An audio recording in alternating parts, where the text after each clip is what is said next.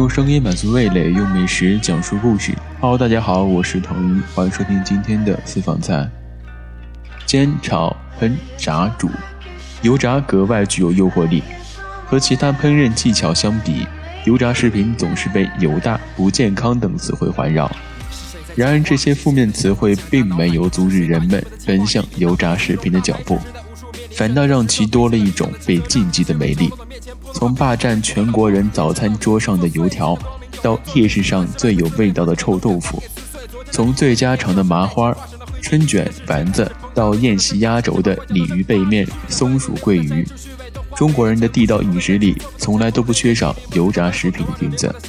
毕竟，对于高热量、高油脂的追逐是人类的本能驱动，肉是人类的生命之光，油。人类的欲念之火，两者福一相逢，便是胜却人间无数的顶级快乐。炸酥肉是肉与油最常见的结合，也是许多美味被广为传播而模糊的籍贯。正如许多美味被广为传播而模糊了籍贯，味美又家常的小酥肉几乎占领了中国各地人的餐桌。肥瘦相间的五花里脊裹上鸡蛋淀粉糊。放入五六成热的油锅中，小火慢炸，待肥肉炸至透明状态，便可捞出。而后等油温升高后，复炸一分钟即可。炸好的酥肉要趁热吃，酥脆的外壳每咬一口都能听到令人愉悦的声响。因为加入了花椒，川渝小酥肉在一众酥肉中脱颖而出。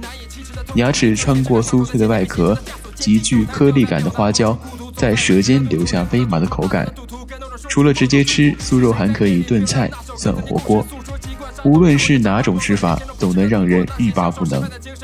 如果说油炸和肉的结合是珠联璧合的加倍快乐，那么油炸则是最为寡淡的蔬菜，添加了一层美味滤镜。茄子是和油最般配的蔬菜，无论是东北的经典家常菜烧茄子，还是地三鲜，在烹饪之前，茄子都需要过油煎炸。神奇的是，过油后，茄子本身的清爽并未流失，反倒多了味香浓的肉香。没有人能拒绝油炸的魅力，除了肉和菜。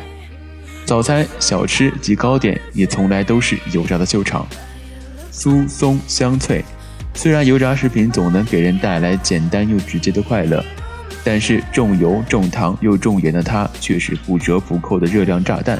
这或许就是快乐的代价。